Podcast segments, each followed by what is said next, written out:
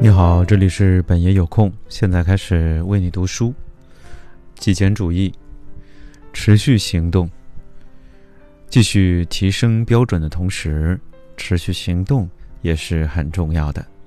每天把标准提高一点点，比每周提升七倍的量，或者每月提升三十倍的量要来得容易。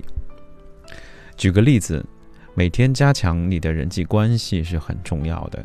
今天和明天都对你的爱人好，跟你今天冲着他们大吼大叫，明天再给他们买花相比，前者对你来说更有好处。